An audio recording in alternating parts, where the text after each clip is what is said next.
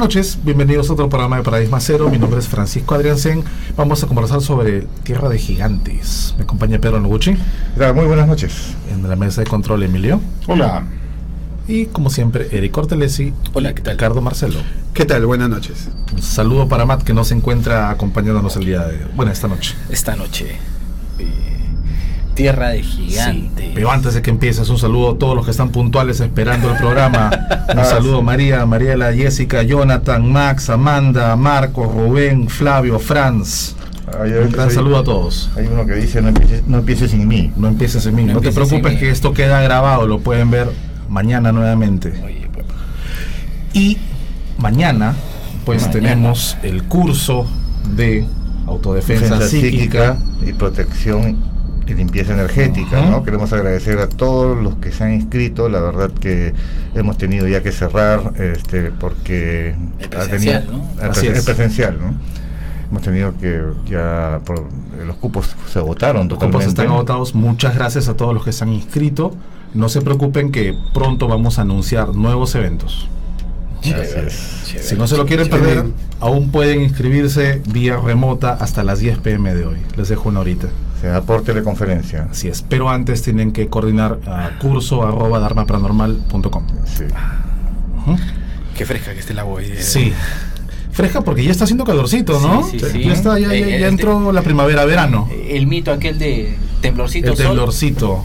¿No? El Se temblorcito nos, cambia a- clima. qué buen sacudón, se nos ¿no? atrasó el- la primavera en entrar, Sí, ¿no? porque sí, sí. hemos tenido un septiembre bastante frío, Bastante mediados de octubre también. Ya estamos finales de octubre ya. Y, Sí, y recién ya está haciendo calor por fin fin, ya se puede lavar la ropa. Eso de- bueno, pues hablemos de gigantes. Gigantes. Hoy han habido gigantes en la historia. En todos lados, ¿no? Sí, o sea, mira, para los, los griegos existían los cíclopes, ¿no? Gigantescos.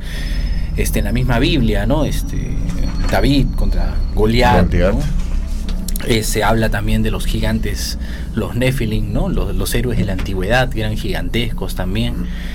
Eh, en Sudamérica, ¿no? Eh, cuando Magallanes pasó, pues, por el estrecho que después lleva su nombre también, los gigantes que vio a lo lejos, ¿no? Los Patagones.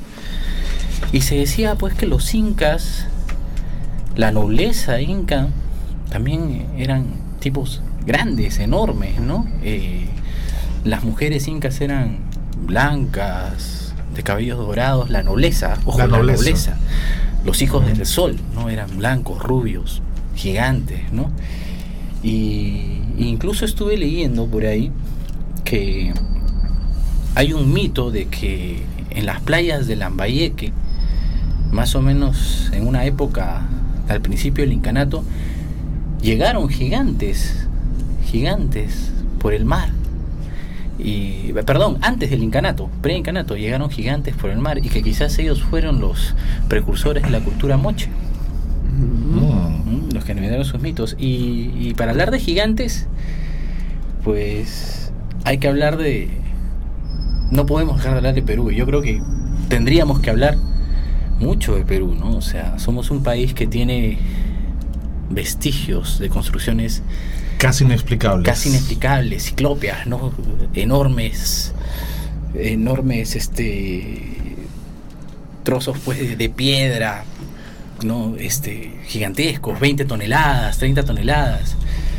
Y hay, hay ahí un gran misterio. Es más, cuentan los historiadores españoles que cuando preguntaron a los aymaras este, si los incas habían construido, pues, Tiahuanaco, ¿no?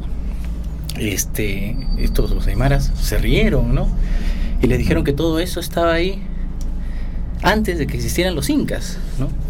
Y que había sido construido, según sus mitos, en una sola noche por una raza de gigantes en una época antes del diluvio.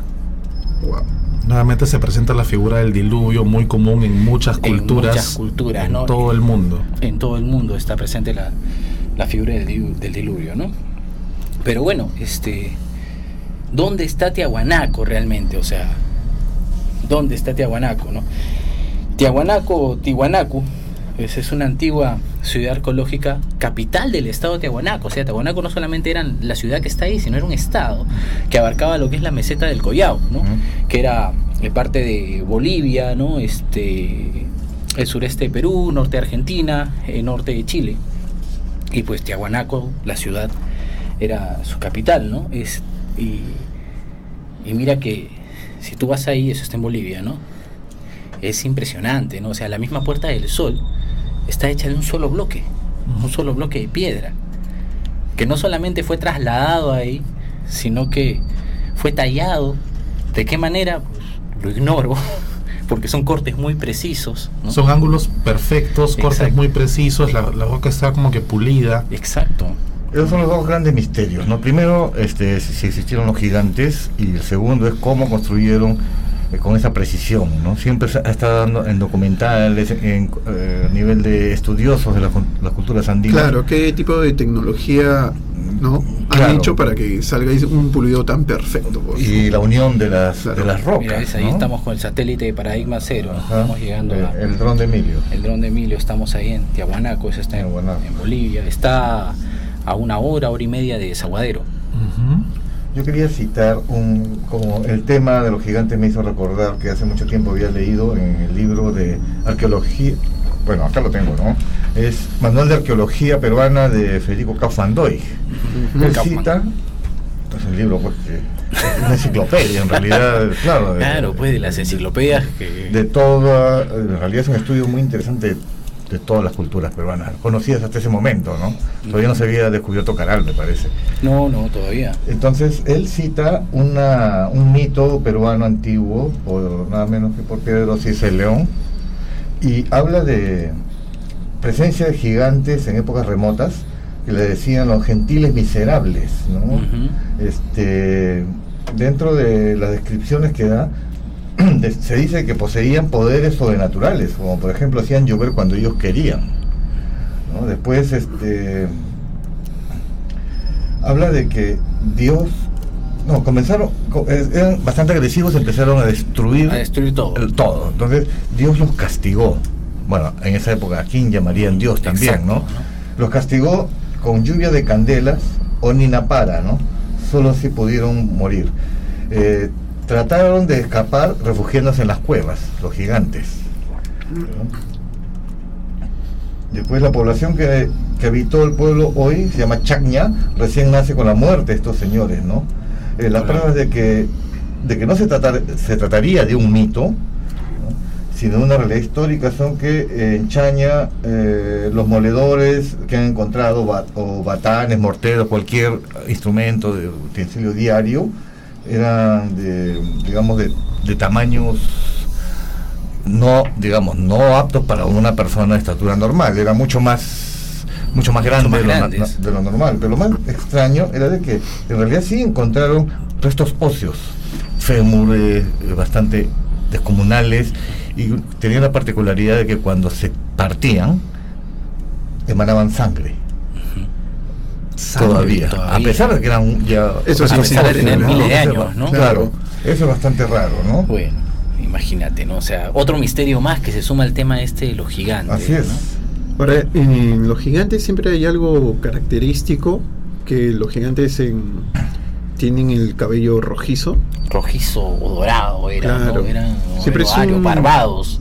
Es algo característico, ¿no? De- en ellos. Sí, sí, sí. Es que el tema de los gigantes viene, pues, este. Muchos de los mitos los, aso- los asocian con, con sobrevivientes, pues, de la Atlántida o de la Lemuria. ¿no? que de alguna manera escaparon al cataclismo que acabó con su civilización y llegaron pues a, a las costas de, de ciertos, ciertos continentes, entre ellos quizás el, el nuestro, y trataron de reconstruir, ¿no? o trataron de hacer nuevas ciudades o nuevos centros poblados.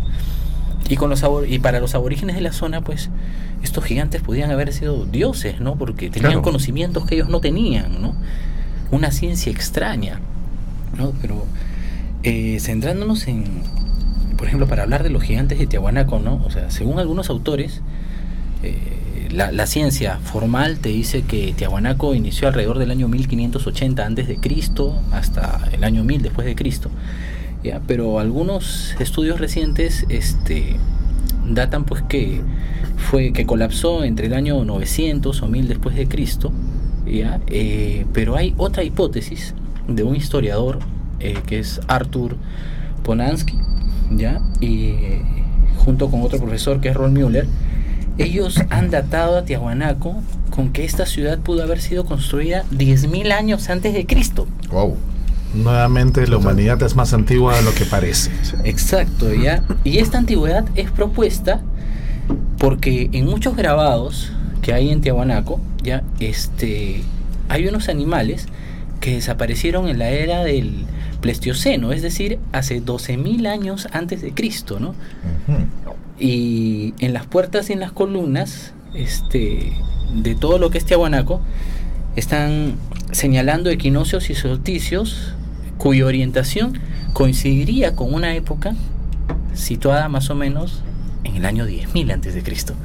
Entonces estamos hablando de que Tiahuanaco es mucho más antigua de lo que la ciencia formal ha propuesto. ¿Mm? ¿Qué les parece eso? Ahora, se podría sospechar también entonces de que pudo haber una especie de convivencia entre los habitantes de esa época con los seres, o lo mejor dicho, los animales prehistóricos, porque se ha hablado mucho de ese tema también a raíz de eh, grabados que han aparecido en diferentes partes del mundo, inclusive acá, del el tema de las de piedras las de piedras Ocucaje, Ica, ¿no? las De Ica. de Ocucaje, las piedras de Ica, ¿no? claro. que se habló mucho es un tema muy interesante muy no quiero adelantar tampoco porque podría ser también un tema posterior que podamos tratar de una serie de imágenes eh, grabados que en realidad no, e- no eran grabados aislados sino que conformaban una especie de secuencia Como una historia. Como ¿no? una historia. Eh, Era un cómic en la época. Ah, claro. Hacerlo en rocas. ¿no? Entonces los detractores dijeron de que no, que es una falsificación y que hubo el guaquero que había contratado el doctor este Javier Cabrera Javier de Cabrera. Arquea, este, y se puso a dibujar porque No, él confesó, dijo, pero ojo, eh, en un documental muy interesante del gran Fernando Jiménez del Oso, él este, eh, comienza a analizar el tema y era lógico que dijera eso porque eh, si no podía ser acusado de, Claro. de delito contra, Contra el patrimonio, cultural, claro. Y lo iban a meter a la cárcel. y que era imposible de que un- una persona, un agricultor que prácticamente era analfabeto, pudiera hacer, por ejemplo, el, el grabado de la metamorfosis de un gliptodonte, que era un animal prehistórico, Claro. que- O, o de cirugías. de cirugías, ¿no? eh, trasplantes del corazón. Además, mira, ese hombre no pudo haberse hecho pues mil piedras en toda su Diez vida. mil. Diez mil Diez mil. piedras en toda su vida. No Es se pudo haber puesto Pa- a tallar. para venderlas a dos soles no, no tiene sentido, ¿no? Claro. O sea, Claro. por ahí te das cuenta que la historia no encaja. Fue el español Pedro Ciesa de León el que el que fue el, que le consultó a los aymaras sobre Tiahuanaco, del que se rieron, ¿no? Que ah, Sí.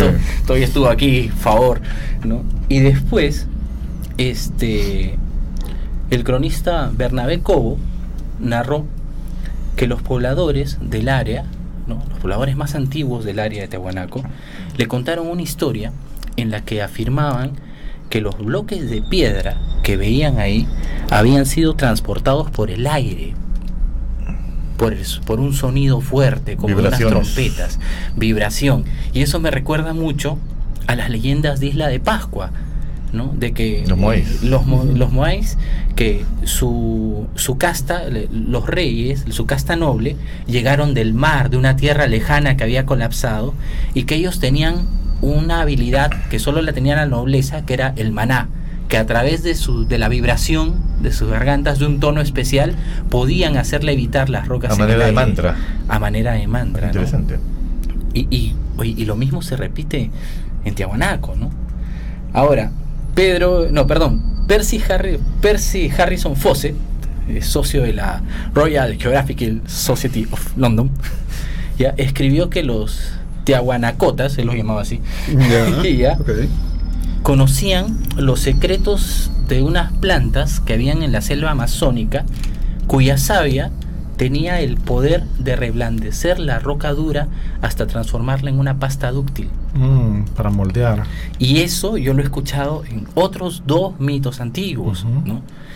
Uno de un historiador y sacerdote que más o menos en el 1910, ¿no? Haciendo pues este, no, la verdad, guaqueando, ya guaqueando, encontraron una vasija que tenía un líquido y la vasija tenía ciertos símbolos que el, que el indio que los acompañaba, cuando ve la vasija se asusta y la tira y la vasija se rompe y se- este líquido se vierte sobre unas rocas Y cuando el historiador quiere recoger los restos de la vasija, pone su mano sobre la piedra y su mano se hunde. Sí, como que se disolvió la piedra. Y hay fotos antiguas de eso en que están la- las huellas de la mano hundida en la roca.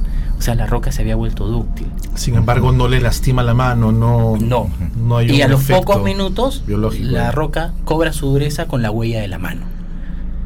Qué extraño. Y el mismo mito, y esto me lo narró un amigo este, de la Sierra del Perú, que su, su abuelo le contó a él, que a su abuelo, o sea, a su tatarabuelo, en una ocasión lo mordió una serpiente muy venenosa. Y que él estaba en la montaña y no, no había forma de que baje y unos chamanes, ¿no? Este, unos misayok lo encontraron y decidieron auxiliarlo y lo colocaron encima de una roca y hicieron unos brebajes con hierbas y se los tiraron en el cuerpo y que el cuerpo de su abuelo se hundió en la roca y que la roca tomó la forma del abuelo y que de alguna manera, perdón, del tatarabuelo, absorbió el veneno de la Ah, serpiente. Mm. Y cuando él se despierta, ya no estaban los misayoks, y él se levanta y tenía la herida, pero ya no estaba inflamada, no había veneno, no había fiebre, y la roca se había quedado con la forma de su cuerpo. O sea, pues yo te digo, ya he escuchado lo mismo de volver la piedra maleable en otros dos mitos. Yo había escuchado otro mito también, A eh, ver. contado por los, bueno, antiguos, no, digamos los, eh, de la- hace cuatro generaciones, por los antiguos este, abuelitos andinos, de que ellos, dice que eh, atribuían eh, la capacidad de los incas para moldear la roca a un ave que se llamaba el jacaclio El jacaclio. que utilizaba una plantita, porque ellos tienen la particularidad estas aves de hacer nidos dentro de la roca, pero haciendo sus propios huecos. ¿Y cómo lo, ¿Cómo van? cómo, lo cómo- no, no es un pájaro carpintero Claro. tampoco, ¿no? Dice que ellos utilizaban una planta en especial que la, parece que la molían Ujú. y ese jugo iba Carcomiendo la carcomiendo roca. la roca hasta formar un agujero y ahí hacían su nido. Y que como que eso fue aprendido por los incas, es una teoría en realidad, ¿no? Claro. Pero para también mm, poder moldearla, como tú estabas comentando justo estos ejemplos. ¿no? Claro. Es, es- es otra teoría, ¿no? O sea, Pero ¿qué, qué clase de savia, qué clase de pasta puedes hacer Que con no mata- planta no que mata al ave. Exacto, Claro. que no mata al ave, que no, No- no daña el- destruye el tejido material. orgánico. Exactamente. no, no, no y daña sin embargo, al granito o a la roca sí, lo disuelve. se, se la ¿no? come viva. Qué extraño. Después hay otro amigo, un amigo francés, este es pariente de Max, de Max seguro, es este Robert Charroux, ¿no? Él es un escritor francés. Él afirmaba que los dibujos de Tiahuanaco, los que hay en la ciudadela, ¿no? en los restos arqueológicos de Tiahuanaco, eran escritos pictográficos, o sea que había un lenguaje ahí y que él había logrado descifrar parte de este lenguaje y que este lenguaje relataba que hubo un tiempo en que existían este tapires gigantes, ¿ya? Y que también habían unos seres humanos, ¿no? Muy evolucionados, pero que tenían una diferencia con nosotros, que tenían las manos palmeadas y su sangre era diferente a la nuestra, Como palmeadas. eh, como de como de Ah, como palmípedo. como palmípedo. O sea, Como, membrana. como una membrana Como una entre cada dedo. Como el hombre de la Atlántida. ¿no? Pero que estos seres habían venido de otro lugar en las estrellas. ¿ya? Eh, y que hallaron, pues, en el lago Titicaca un, un lugar de provecho y describía la leyenda de la orejona, que creo que ya le he comentado en alguna ocasión, que del cielo descendió una mujer que se parecía a las mujeres este, actuales, ¿no? Pero tenía la cabeza en forma de cono, la cabeza en forma cónica, ¿ya? Orejas grandes y manos palmeadas de cuatro dedos y que venía de otro planeta. Él presume que Venus, no sé por qué, pero él presume que Venus, en donde la atmósfera era más o menos en esa época, en la época en la que vino, son unos 10.000 años antes de Cristo, era más o menos análoga a la de la Tierra y cumplió, y cumplió su misión de formar una nueva raza de seres humanos y que luego emprendió vuelo a su, a su mundo. ¿no? Y ahí también hay un tema interesante, ¿ya? Porque se dice que los suros, pero los verdaderos suros, tenían la sangre azul. Los suros, los antiguos habitantes Los antiguos del lago habitantes del lago Titicaca que vivían pues en estas islas flotantes que hacen a base de ¿cómo se llama la Totora. la totora? totora. ¿Sí? ¿sí? Ellos tenían sangre azul Y ellos se consideraban una casta diferente, venía de, de arriba, de las estrellas.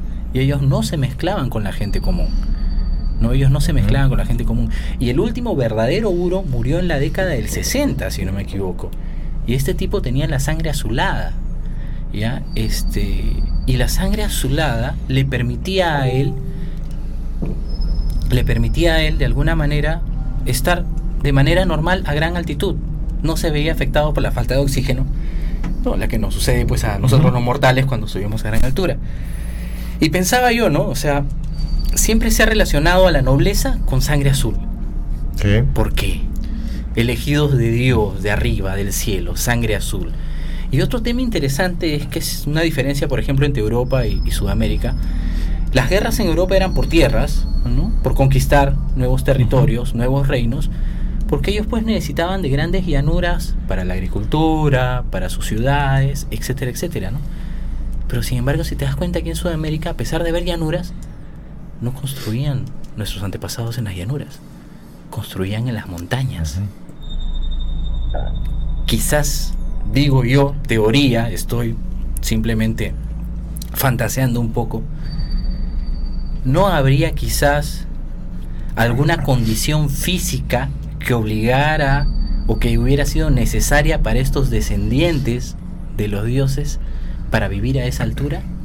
Bueno, Presión atmosférica, capacidad de absorción de oxígeno. Lo otro es que también es lo que este, una de las razones podría ser, en las leyendas antiguas, andinas también, se habla mucho de un diluvio. Exacto. Entonces, una de las razones podría ser de que Escaparon del y tuvieron que construir construir en las ah, alturas. porque el, el- el nivel del agua todavía seguía Todavía alto, subió. es una de las posibilidades, ¿no? Entonces, veremos cómo se van Sí, se las historias. Bueno, se han encontrado eh, petrificados ya en- como fósiles eh, restos de conchitas, de Sí. animales marinos En los en los Andes, Andes. en los Andes. O sea, en algún Sí. momento los Andes han estado bajo, Bajo el el nivel de sí. agua. Oye, hasta hace, a- hace poco encontraron los restos de un plesosaurio en el morro solar.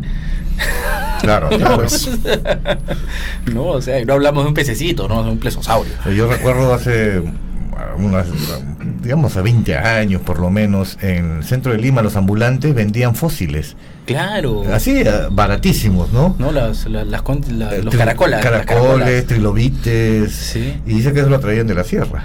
Exacto. Y yo me acuerdo que cuando yo era niño, este, yo subía pues una montaña eh, para escalar, como preferimos cerca de la casa de mis abuelos, y arriba, en el cerro, habían caracolitas, pero esas que son en punta, cónicas así. Pero estaban arriba, ¿no? O sea, a, a hora y media de caminata. ¿Y qué hacían ahí? O sea, eso en algún momento estuvo pues sumergido. Ahora, que no se conoce realmente el, o, o no nos dejan conocer o no se- o no conocemos realmente el, el pasado de la Tierra. así es. Nuestro después Es que, claro, hay muchos aparentes secretos que nosotros, como civilización actual, mm, digamos, no las concebimos. Eh, hablas de la vibración, que es algo que recién se está utilizando para algunas aplicaciones. Por ejemplo, el ultrasonido se utiliza pues para inclusive para la para las cirugía. Hay una fotografía este, de una roca, me parece que está en Addis Abeba, me parece, eh, que está una gran roca en medio del desierto cortada así a tajo, Ujú. como si fuese por un Como si láser, fuera por un ¿no? láser, le- exacto. y encima está en equilibrio, ¿no? O sea, perfectamente balanceada. Y es, se ha comprobado que me parece que es muy antigua, entonces, ¿cómo se hizo?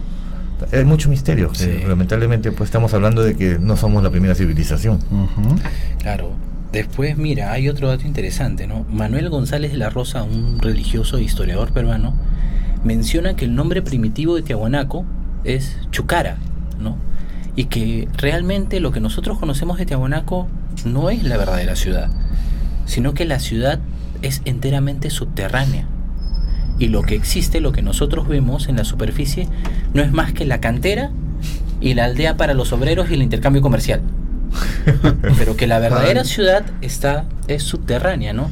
Y que la ciudad subterránea sería la clave de una extraña civilización que se remonta a tiempos más primitivos y se llegaba a la ciudad por varias entradas, ¿no? Y hay un naturalista, un naturalista francés, también pariente de Matt, Alcide Orbin, ¿no?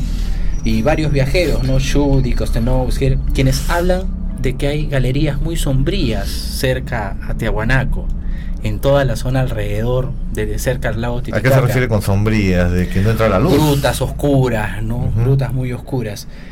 Y que esta ciudad subterránea había sido edificada para permitir a los habitantes de la zona tener una mejor temperatura, porque había llegado un momento que la temperatura había sido muy gélida y ellos habían hecho su ciudad bajo tierra, porque bajo tierra está más calientito, ¿no? O sea, Estamos hablando de la una glaciación. Sí, pues eh, yo que he trabajado en mina, cuando tú comienzas a bajar los Sí. niveles, el calor, pero es Ajá. horrible, ¿no?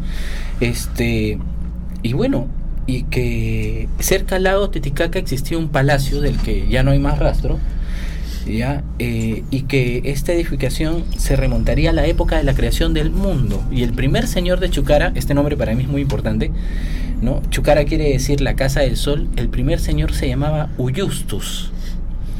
¿no? Y en la tradición andina siempre se habla también de que en torno a Tiahuanaco existió una gran cultura formada por una casta de hombres blancos que dejaron descendencia en el linaje de los incas, pero eran hombre- hombres blancos, barbados, gigantes.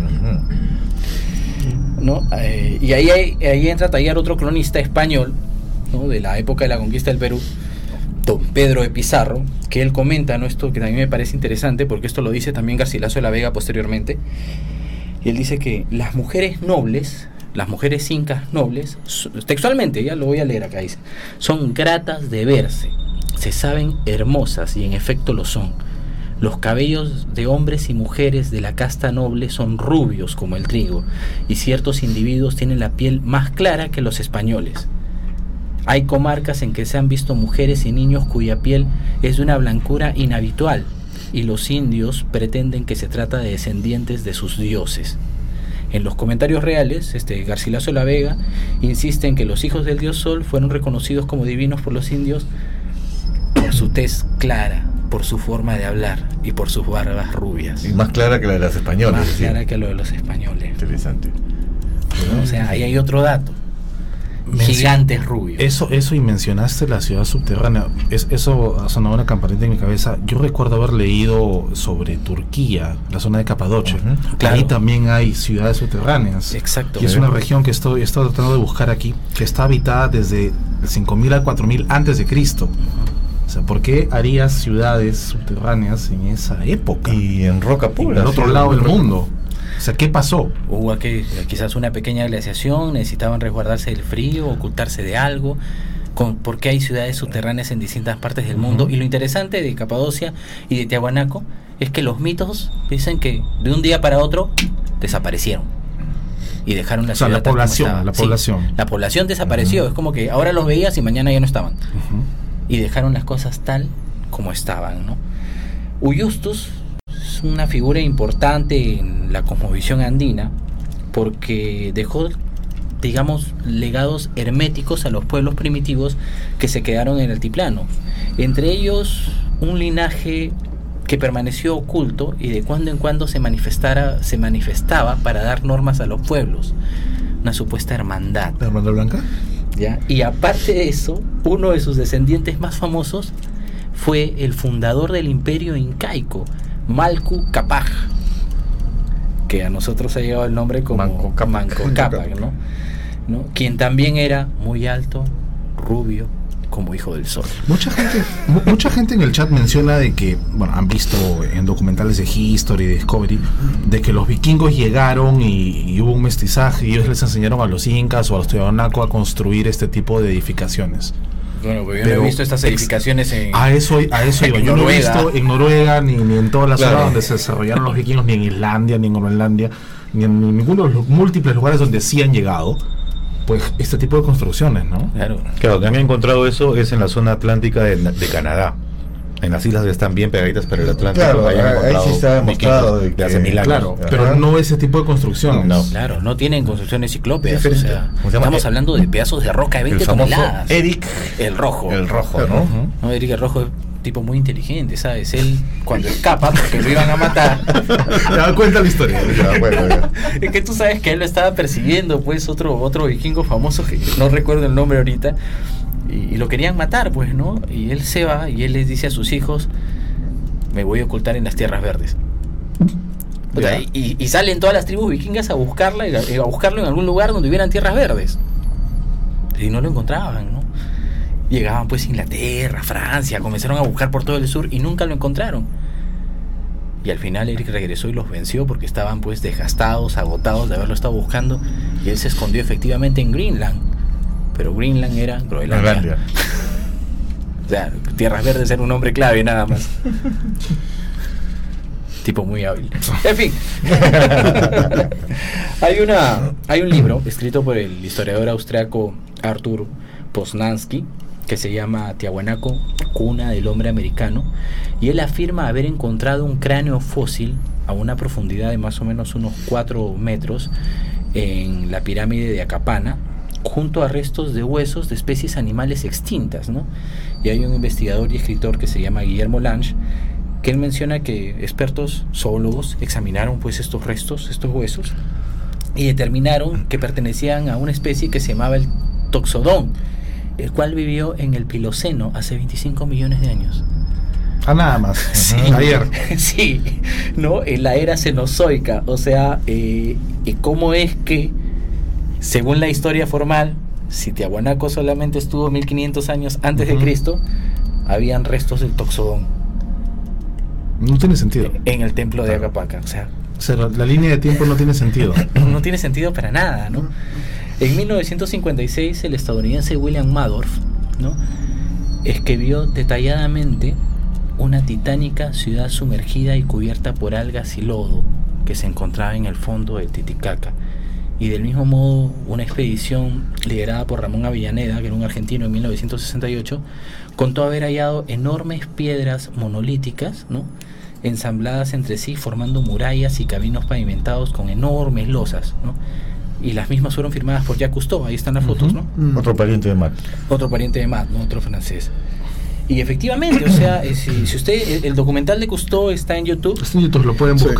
Y ustedes pueden ver ahí que eh, Cerámicos. ya que está diciendo, oye, mira, aquí estamos encontrando la continuación de la muralla, ¿no? Esta es una continuación de una muralla, esto es una avenida, están los restos de piedra.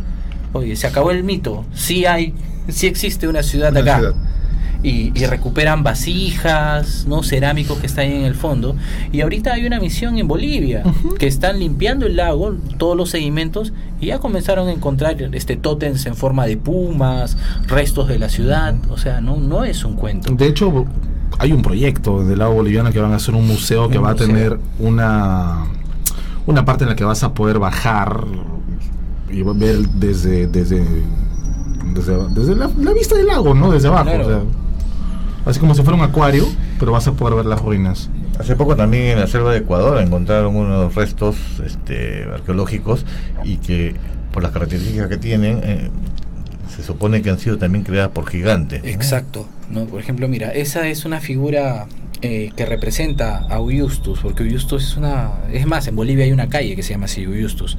Uyustus es una figura interesante en la cosmovisión andina porque, por un lado, eh, Malco Uyustus, ¿no? el maestro, el patriarca Uyustus, ¿no? y Uyustus quiere decir aquel que llevó a su pueblo a las estrellas. Posteriormente los incas eh, deforman un poco esta traducción y ellos lo llaman Uyustus el Cruel, porque desapareció un pueblo. Eso es lo que decían ellos, ¿no? Pero no, no, o sea, está- estaba Se- mal se lo traducido. llevó. ¿no? Claro, se Heaven's lo Gate llevó. se lo llevó. No, o sea, llevó a su pueblo a las estrellas de un día para otro, ¿no? Y lo interesante de Justus es que, por un lado, eh, se menciona como pues eh, el patriarca, el que da los conocimientos a la cultura tiahuanaco, un gigante rubio de cabello eh, barbado, pero se hay otra hay otro mito de cómo él llega al altiplano y se dice que él viene del mar. Después de un gran cataclismo, Uyustus llega ¿no? a esta zona del altiplano y ayuda a la construcción de la ciudad porque él podía hacer levitar las rocas a voluntad. Y que posteriormente cuando él envejece, él se va con su pueblo a las estrellas. ¿no? Pero hay otro mito que dice que Justus envía a su pueblo a las estrellas, pero que él tiene que buscar su hogar y regresa al mar y desaparece. ¿no? Y es por eso que cuando llegan los españoles, blancos, barbados, llegan por el mar, lo Como primero si que los indios dioses. piensan, lo primero que le dicen es los huiracochas. Claro. ¿no? porque lo, había ahí una historia. De hecho, eso también antigua. pasó con los aztecas. Claro, pensaban que eran su- sus dioses, ¿no? Antiguos. Y no sé si por ahí tenemos fotos de Pumapunku, que si nosotros vemos los cortes ahí en, en, Pumapunku, son realmente increíbles. O sea, hay una precisión, es como si lo hubieran tallado con láser. Wow. Ahí me Mira eso. No, eso lo han hecho acá en la Rich y lo han cortado con láser en la máquina. ¿no? Mira eso de ahí, por ejemplo. Y esta, eh, tú sabes que estaban sujetos con broches de oro. Y los españoles cuando llegaron se sacaron los broches. o sea, pero las rocas estaban sujetadas por, por planchas de oro. Pero, o sea, mira el tallado, mira las formas, mira la dimensión de las rocas. O sea, Las me puertas imagino- son grandes. ¿no? Claro, o sea, Tan- no es poca cosa. No. Hay varias similitudes en algunas culturas, justo Y- esa forma de esa H, Sí. del tipo de la roca, no, no solo es en un lugar. Y, y son monolitos, ¿no? No son, esas H no son monolitos, o sea, no, no, no están formados por varias no, no, partes. es una sola, Una roca, sola roca. tallada, cortada. ¿no? ¿Cómo lo pusieron ahí? ¿no? O sea, para, ¿cómo, ¿Cómo llegó la roca ahí? ¿Cómo la tallaron? Porque creo que eso es- está hecho de andesita, no estoy muy seguro que es una roca volcánica, pero el lugar O sea- más próximo donde está esa roca volcánica creo que está a unos 30 kilómetros, ¿no? Y ahí ponte a mover 30 kilómetros, una roca de 20 toneladas, Claro. cuando los incas no usaban la rueda. Claro, una cosa es el traslado, después cómo, ¿Cómo lo tallaron? cómo lo tallaron. Claro, incluso la puerta Y del la sol, por posición, ejemplo, ¿no? Cómo es- lo cargan. La puerta del sol es un solo bloque de piedra tallado. Sí, es monolito también. Impresionante. Si estoy con ganas de ir a Bolivia solo a tomar fotos. Mm. Lo interesante, por ejemplo, la Puerta del Sol, los grabados que están arriba. Arriba está este, el dios de las, de las dos columnas, de los dos bastones, que se presume que es una representación de Viracocha. Pero todos los símbolos que están alrededor eh, han recibido un montón de interpretaciones. La más alucinante es que eh, un historiador llegó a, a hacer coincidir todos esos símbolos con un calendario astrológico. Pero este calendario no coincidía con la órbita de la Tierra. Sino con qué? Coincide perfectamente con la órbita de Venus. Venus. Ajá. Interesante. O sea, calza perfecto. O sea, no es que el tipo lo haya alucinado, sino que matemáticamente calza ¿no? con el calendario de Venus, con su movimiento de traslación. Wow. ¿no? Es alucinante, ¿no? Ahora, ¿qué significará? Un portal solo, porque no está... a- a- a- Sí, este, algunos dicen que a mitad de su construcción se rajó y fue abandonado. ¿Solamente por eso? Sí, pero yo la verdad pienso que se rajó por el paso de los años, pero Claro. que el portal cumplía una función. Fue lo único que quedó. Pues yo no creo que hayan dicho, ¿saben qué? Vamos a hacer esta cosa imposible para dejarla aquí y a ver qué van a pensar en años. no, imagínate. Claro, porque no, co- no forma parte de un conjunto, está el portal solo, eso es lo extraño. Así es. ¿Con qué objetivo habrá sido pues este construido solamente eso? No sé si tendrá la misma relación con Aramumuru, por ejemplo, ¿no? Aramo Muro, Aramo Muro, la famosa puerta estelar de Aramo Muro, está conectada de alguna manera con estas construcciones ciclópeas, con estas construcciones gigantescas. Recordemos que el mito de Amaru- de es que es, es una puerta estelar. ¿no? que en teoría se, activa, se activaría con el famoso disco solar del que he hablado un montón de veces, Ajá. pero que en la actualidad no la puerta estelar no funciona a nivel material. ¿no? Mucha gente piensa que va a llegar ahí, claro. que la puerta se va a abrir y vas a entrar a otro plano dimensional. No, sino que en la actualidad, por el nivel vibracional del planeta, de las personas, su alineación, solamente funciona a nivel espiritual, o sea, a nivel espiritual, a nivel psíquico, a nivel mental. Sí. ¿no? Llega a conectarte de alguna manera con otro plano de existencia, pero a nivel psíquico. No es todavía a nivel físico. Parece que hemos salido de esa sincronía en este momento. Exactamente, y ha sido malinterpretado a, ra- a raíz de muchas tiempo. interpretaciones de las leyendas, ¿no? Porque cuando hemos ido para allá nos dimos cuenta de un detalle, que justamente donde se- están, hay dos especies de escalones para arrodillarse, coinciden justo con un agujero, que no es donde vas a meter el disco ahí, sino que coincide justo con el tercer ojo. Entonces tiene que ver con lo que tú estás mencionando de que es una conexión más, digamos, a nivel astral, a nivel más, este, a nivel Espiritual. pues, espiritual, ¿no? Sí, definitivamente, pero yo siempre pienso, o sea, ¿qué, qué tecnología, qué conocimientos tenía esta raza esta civilización que existió antes, o sea, ¿qué hemos perdido con el paso de los años? A mí me raya más por qué desapareció. ¿Qué pasó? Y si realmente no Que desaparecieron... una civilización con ese, ese grado de, de avance. Pero es que ese es el punto, o sea, y si realmente no desaparecieron, o sea, la Hermandad Blanca existe. Por ejemplo, desapareció Sus apariciones, varias. no, la Hermandad Blanca existe. O sus- están Pues en pero Estamos, otro- hablando, están en otro estamos hablando de múltiples civilizaciones, múltiples pueblos en todo el mundo que han desaparecido de forma misteriosa. Claro, de la noche a la mañana, Sí. ¿No? Este, pero ¿y si realmente no desaparecieron, sino que ascendieron a otro plano de existencia? O los borraron. o los borraron. O sea, ¿por qué en todas las historias antiguas, en todas las religiones, se mencionan gigantes? Acá en Sudamérica tenemos a los gigantes en Tiahuanaco que construyeron esto. Eh, los Patagones, claro. los Patagones, Los Patagones ¿no? también. E- incluso hay este, una foto famosa de un gigante que encontraron el cuerpo y lo llevaron pues al Smithsoniano, creo que es un gigante de dos cabezas. No sé si te acuerdas de eso, Pedro. Algo escuché de Ya, o las sea, un- rarezas. Un, un hombre de 3 metros 60 de alto y el cuerpo fue llevado a los misionanos y hay fotos de eso. ¿No? Ahora este también este, se supone que en los Estados Unidos, eh, en varios lugares de Estados Unidos se han encontrado restos de gigantes, de seres de 3 metros, 4 metros de altura. Incluso hay leyendas de los indios, nativos americanos, luchando con gigantes, que eran seres de 3, 4 metros de cabellos rojizos, barbados, muy salvajes, Muy violentos. y que vivían en cuevas, aislados. Aquí la gente está comentando eso, por ejemplo, el, el gigante, el famoso gigante de la foto de Martín Chambi, pero es otra cosa, porque Claro. me parece que eh, sufría de gigantismo, ¿no? Sufría de Y es gigantismo. un problema, pues, este, que se da... Cromosómico. cromo- claro, que se da, pues, eh, uno en no sé cuántos... Margarito, por ahí. Margarito Machaguay, por Sí, ejemplo, pero- el de Huancan- el gigante Huancané.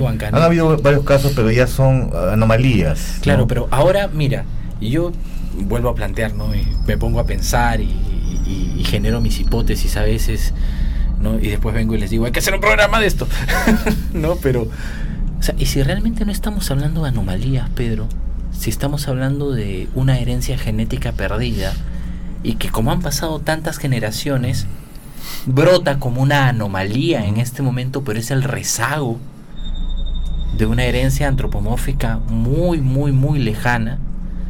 Puede ¿no? ser. O sea, a nosotros vemos cosas, ¿no? O sea, que, eh, no sé, tú tienes una hija y tu hija es idéntica a tu madre, ¿no? Se parece mucho porque hay un traslado de genes, ¿no?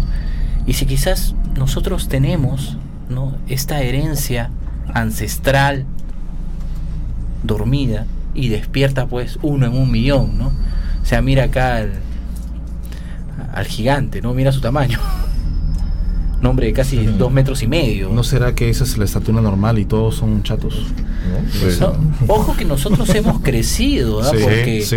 este siglo XVIII, siglo más XVII ¿no? eran más bajos, más entre unos 60 y unos 70. De hecho, vamos cambiando según la alimentación y el estilo de vida. Exacto, Sí. Exacto, ¿no? No- Nos vamos modificando. Pero, Ah.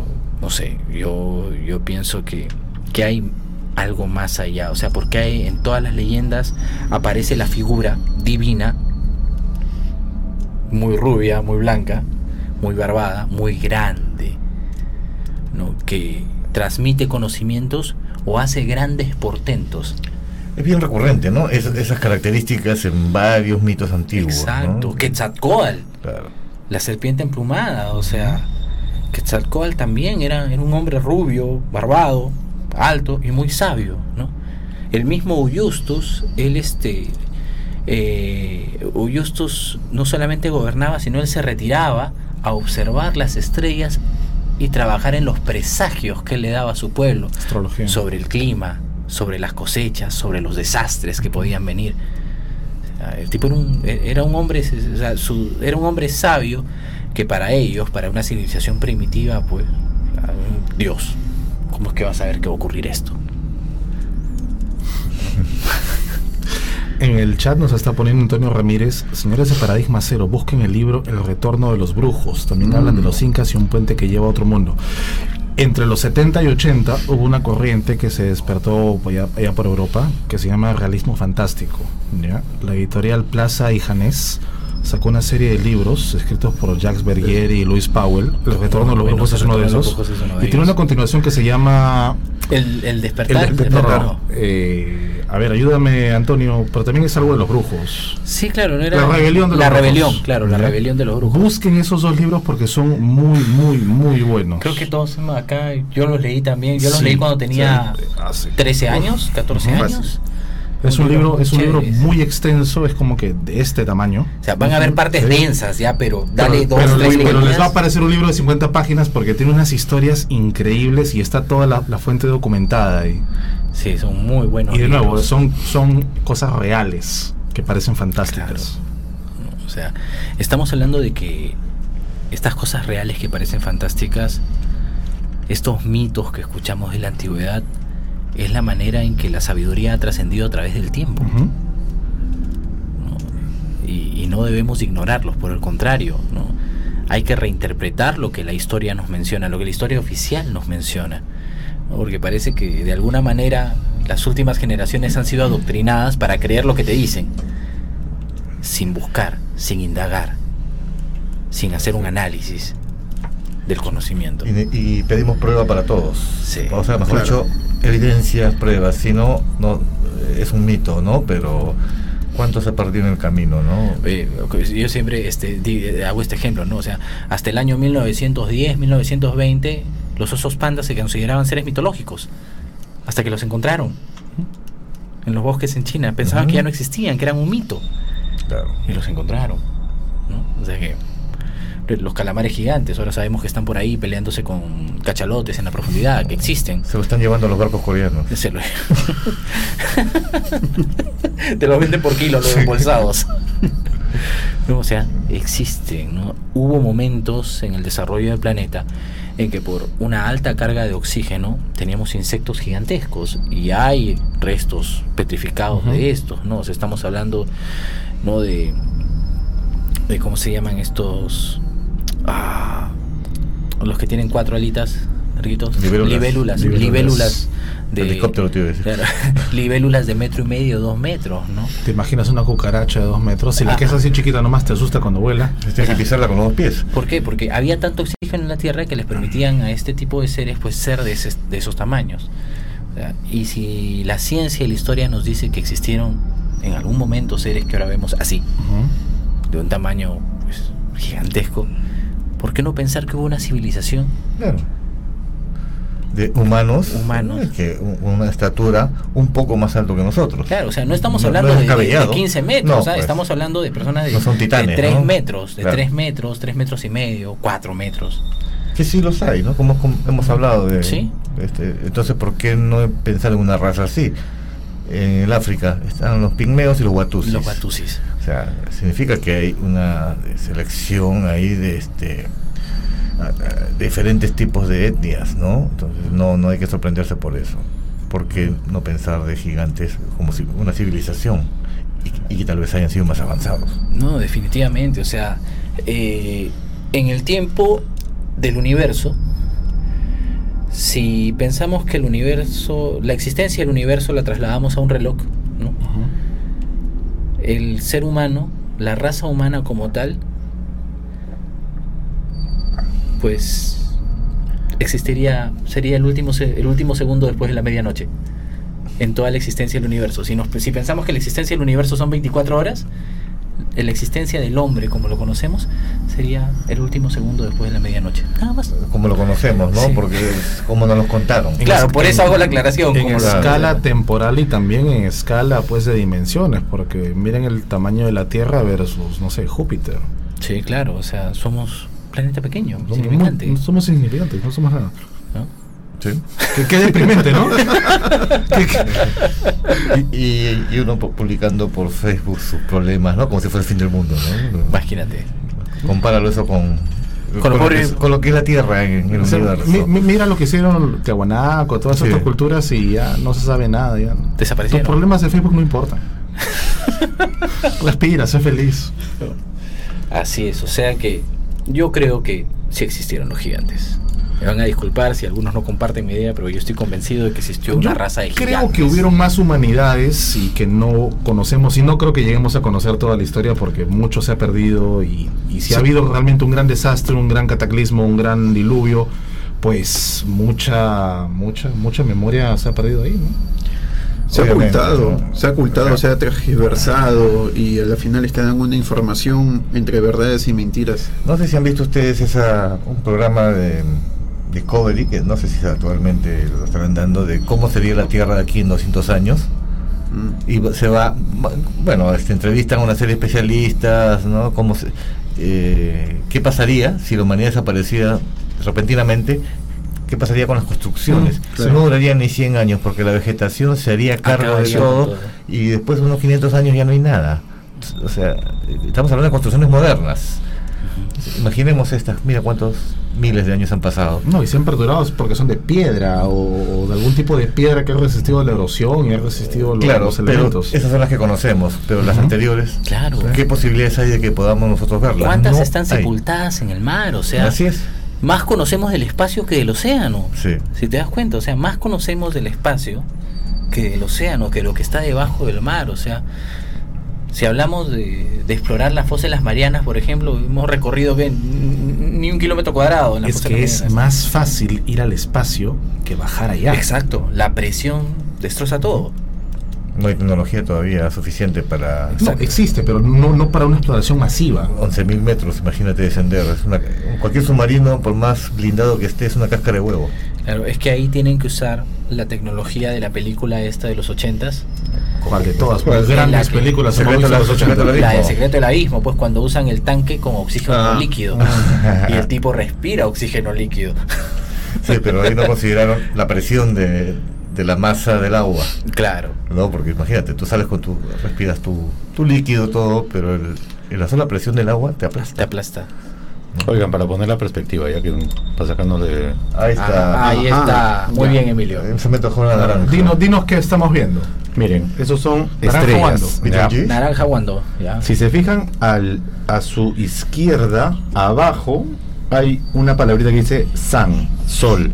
Más o menos por donde está la página web. Sí. Es tan Sí, chiquito que chico. casi no Está se ve. Arriba de contacto de paradigma cero. El Sol es un píxel. El cero de paradigma es más grande que el sol. No se ve. El sol es un píxel, Es exacto. un píxel. Hay estrellas mucho más grandes. Claro, Antares y Beet- Betelgeuse, por ejemplo, es enorme. Betelgeuse. ¿Te imaginas, pues? O sea, Entonces, si nuestro planeta es de ese tamaño, más no. o menos. No, no, ese es el Sol, es ah. el Sol. Perdón, eh, perdonen, el Sol puede ser de ese tamaño en comparación con otras estrellas. Lo que te hizo tu novio la semana pasada no importa, deja de sufrir. Deja de escribir eso. Y deja de pedir like. Deja de, deja de pedir consejos. Solo dale like. Bueno. Así sea el fin del mundo, compáralo con estos planetas. Claro, no, ¿no? Ah, olvídate, ¿no? O sea, la masa del sol es insignificante. Somos realmente una, una arena, un No, pero es, grano de arena. es o sea. impresionante y es, es desconsolador porque no vamos a llegar a conocerlo todo, no vamos a llegar a, Ah, no. a comprender muchas cosas. Si basamos nuestra Y existencia. la humanidad se va a acabar así también. Es que mira, si basamos nuestra existencia en el mero conocimiento de este universo físico, Ujú. de materia, estamos totalmente De esas limitados. tres dimensiones. Exacto, estamos limitados. La única manera en la que puedes romper la limitación de la materia es trascendiendo a un plano superior de existencia, en una cuarta dimensión, donde tiempo y espacio convergen, donde no hay pasado, presente y futuro, sino que existen al mismo tiempo. Otra más, ¿ya? A ver. Ese píxel que era el Sol que no se veía, y aquí está la Tierra. Ahí está. Ajá. Ese puntito Ese puntito, es azulito del lado izquierdo. Después sigue Urano, Saturno, Júpiter y el Sol. Eso, entonces así de grandes son tus problemas, ¿no? Así es. no somos nada, nada que hacer. Bueno, espero que les haya gustado el programa del día de hoy. Bueno, como mínimo deja que pensar. Sí.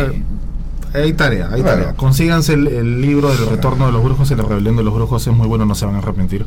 En Kilka lo encuentran. ¿Existe Kilka todavía? Sí, todavía. Amazonas. Para aquellos que saben buscarlo, ahí está. Ok. Es como la puerta del sol. Tienes que Sí. saber abrirla. Sí, sí, sí. Ey, ¿Qué es esto? Mónica Cuba nos está diciendo, las redes comentan que a partir del 2020 empiezan a caer los paradigmas. ¿Cómo que vamos a caer? Por favor, ¿Qué pasó? ¿Qué pasó? Bueno, si no, si no le dan like a los videos, si no comparten la publicación y el canal no crece, pues vamos a tener Sí, que hacer otras cosas, como jugar Fortnite aquí y, y filmarnos en- haciendo eso, ¿no? O se va a cumplir la profecía de nuestra amiga, ¿no? Sí, no, no, no. Eso no va a pasar. Bueno, Así que denle like. así es. Denle like, por favor, al programa. Suscríbanse. Compártanlo. Gracias por escucharnos. A quienes, a ver, eh, se viene una semana bastante ajetreada para nosotros, porque ustedes, como ustedes saben, cuando se acerca el 31, debe ser por la, la canción criolla, ¿no? Ujú. Nos fueron llamando. Sí. Así que eh, los que preguntaban por el reportaje que realizamos eh, para día de va a ser transmitido este domingo 27, ¿no? Este domingo 27. Eh, después, el reportaje que hicimos eh, con nuestro amigo Cristian Bairo eh, va a ser transmitido en el programa Es en Boca de Todos en América TV el día 31, tengo entendido. Ya. Y en la noche vamos a tener una sorpresa, así que nos confirman, así que más adelante les vamos a avisar con tiempo, ¿no? Pero vamos a tener una semana bastante movida. Y por ahí que quizás sale algo más. Chan, chan, chan. Lo vamos a dejar en misterio. Nos vemos, señores. Muchas gracias por acompañarnos. De nuevo, suscríbanse al canal. Y Así muchas gracias. Hasta el próximo viernes. Tutum.